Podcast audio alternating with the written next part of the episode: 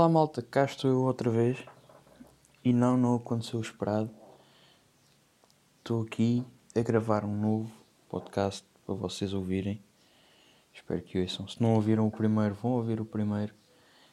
E porque é que era tão esperado eu não estar a gravar? Pois, devido à complexidade, não é bem complexidade, eh, é mais a minha nabice quanto à informática porque, pá, isto, primeiro que eu publicasse o podcast, é assim, o primeiro foram 5 horas para publicar e mais estava mal. Depois tive que eliminar e voltar a pôr na segunda-feira, se não me engano. Pois, tive desde quarta-feira da semana passada até segunda desta uh, a tentar perceber como é que corrigia o erro. Com isto tudo também cheguei à conclusão que o meu futuro não ruma para os lados da informática. Epá, não é de todo a minha especialidade. Pelos vistos, ou pelo menos, vou, vou tentar ser pontual e assíduo com estes podcasts às quartas-feiras e vamos ver no que é que isto dá. Como vos disse no último podcast, vou tentar. Epá, estou a tentar. Eu estive a pensar e eu gostava de ter vivido na época da Primeira e da Segunda Guerra Mundial e se calhar do Estado Novo. Uh, são épocas umas seguidas às outras, mas viver não como um ser humano, não como assim um ser qualquer. Eu queria viver nessa altura tipo uma mosca que lá andava pelo meio a chatear os narizes dos combatentes e a escapar, a esquivar-se às bombas e isso tudo. Devia de ser engraçado. Isto para quê? Pois, para depois quando eu renascesse outra vez num ser humano, vos poder contar detalhe a detalhe o que aconteceu. Mas isto são tudo coisas da minha cabeça, claro que isso não é possível. Nem sei se a gente. Eu não sei se a gente pode ser uma coisa numa vida e outra coisa noutra vida. Nem sei se há duas vidas, se há só uma. Bem, isso são coisas para refletir tipo à noite, quando não temos sono. Aquilo que eu faço. Mas esse assunto ainda não veio à minha cabeça durante a noite. Gostaria de ser um inseto. Porquê? Porque os insetos chateiam as pessoas e abusam das pessoas. Mas as pessoas não abusam dos insetos, nem chateiam os insetos. Só quando os insetos estão a chatear as pessoas é que as pessoas tentam matá-los. Ora bem, hum, eu sendo um inseto, poderia não estar a chatear constantemente as pessoas. Viver assim num meio de simbiose. Pronto, estamos ali um para o outro. Na verdade, as pessoas, quer dizer, indiretamente precisam dos insetos para polinizar as plantas, para terem coisas para comer e tal. Pronto essas, essas burocracias. Um, e pronto, eu, ao ser uma mosca ou ser uma melga. Uma melga, se calhar dava mais prazer porque picava as pessoas e deixava aquelas borbulhas horrorentas nas caras e nos corpos das pessoas. Isto nem passa para a cabeça de ninguém. Eu levo com cada picada de uma melga que vocês nem vos passa para a cabeça. E depois é em sítios que, epá, não vão lembrar nem o diabo. Por exemplo, na ponta do nariz. Qual é a melga que se vai pensar, epá, não, vai ser mesmo aqui para tu ficares horrivelmente horrível durante uma semana. Epá, não, não, não pode ser. Não pode, não posso ficar assim. Então uma borbulha assim mesmo ao lado do lábio. Estão a ver, tipo, quando a gente vai para apertar e para arrebentar, a gente quase que espeta a unha no lábio. E dói, dói, eu sei, dói. Epá, e torna-nos feios. Por exemplo, uma borbulha no peito ou uma borbulha nas costas. Não fica esteticamente tão feio, porque temos a roupa por cima e tal, só mais no verão, e mesmo assim não é grave. Agora, na cara, na cara, não, é cancelar é pedir desculpa ao mosquito, é pá, desculpa lá, eu não quis matar o teu irmão, nem o teu pai, nem a tua mãe. Uh, epá, foi sem querer, por favor, não me piques mais. É que isto é demais, não? Isto não pode ser. Uma borbulha na ponta do nariz, acima do lábio, na bochecha, ou até mesmo ao pé do olho. Mas o que é isto? O que é isto? Eu não sou Rodolfo para andar com o nariz vermelho durante uma semana, pá. Depois estas borbulhas dão uma comichão que a gente só quer é coçar, só quer é coçar, só quer é coçar. E depois a gente coça tanto que faz ferida, deita sangue e a borbulha continua lá. É que depois de deitar sangue a borbulha continua lá. Isto não faz sentido nenhum. Isto das melgas tem um poder desgraçado. E depois é os pés quando tem comichão nos pés. Epá, quando tem comichão nos pés é, é aquela sensação que eu tenho que fazer algo mal para me satisfazer. Porque eu sou um gajo que tem muitas cócegas e os pés então, ui, ninguém me mexe nos pés, senão leva logo um pontapé no meio da focinha. E eu, ao ter comichão na planta do pé ou na palma do pé, pá, faz com que eu vá lá com a mão coçar. Só que eu depois penso, não, eu vou ter cócegas, vou parecer um deficiente aqui a coçar os pés, porque eu não paro com os pés quietos, não é? Quando tem cócegas não paro com os pés quietos.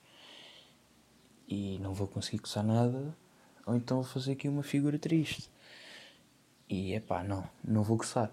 Mas depois começa-me a doer, assim no cérebro, aquela zona dos neurónios que, é pá, o gajo está a fazer força, tens que coçar, tens que coçar, tens que coçar. E isto entra aqui os fusíveis em, em subcarga e acabo por coçar. E acabo por fazer figuras tristes. Epá, mas detesto.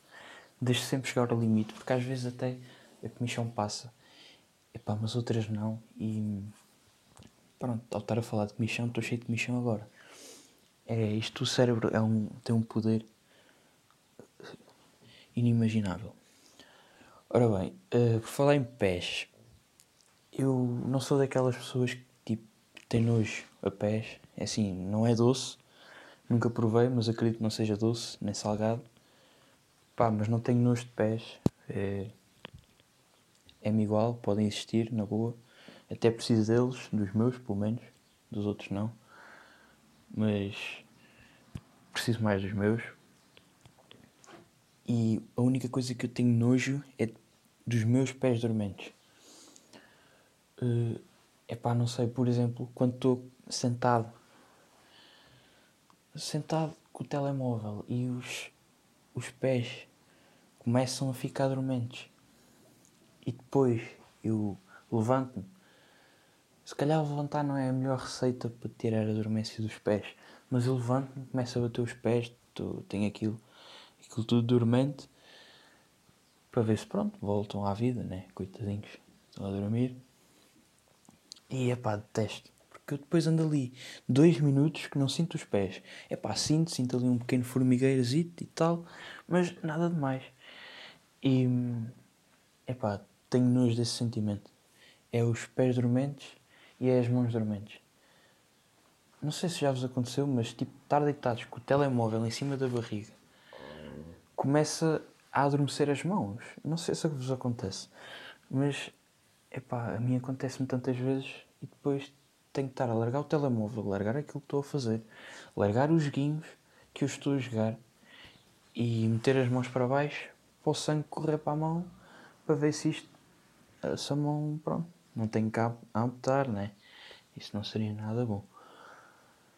Ok, uma boa transição de pés para a cozinha, eu acho que faz todo o sentido transitar desta maneira, transitar de assunto, uh, e vou passar à cozinha, porque eu tenho, é pá, não tenho grandes doses de cozinha. Uh, gosto de cozinhar umas coisas, já. Yeah. É, é fixe, é bacana. Eu cozinhar, sou bem da fixe, cozinho. Não.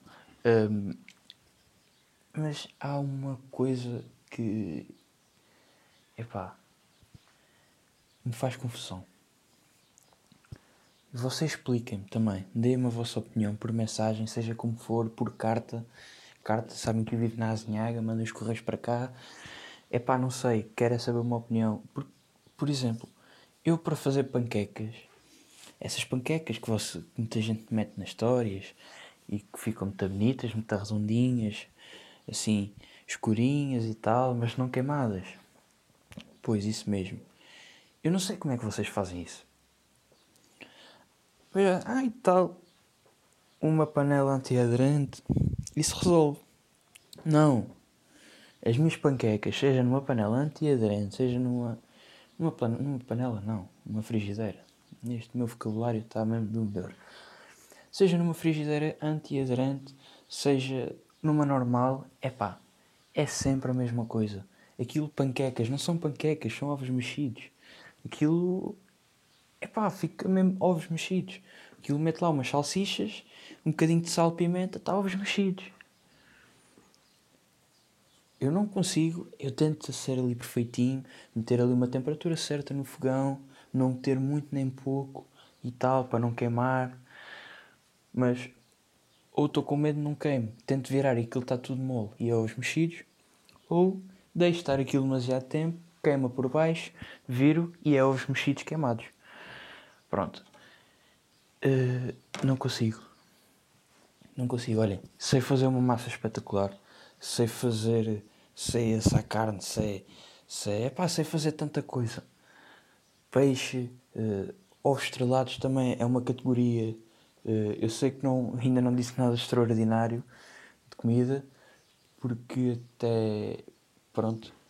Uh, eu sei fazer muita coisa, mas nada assim muito extraordinário, né? Aqueles, aqueles nomes todos esquisitos e tal. Não, não.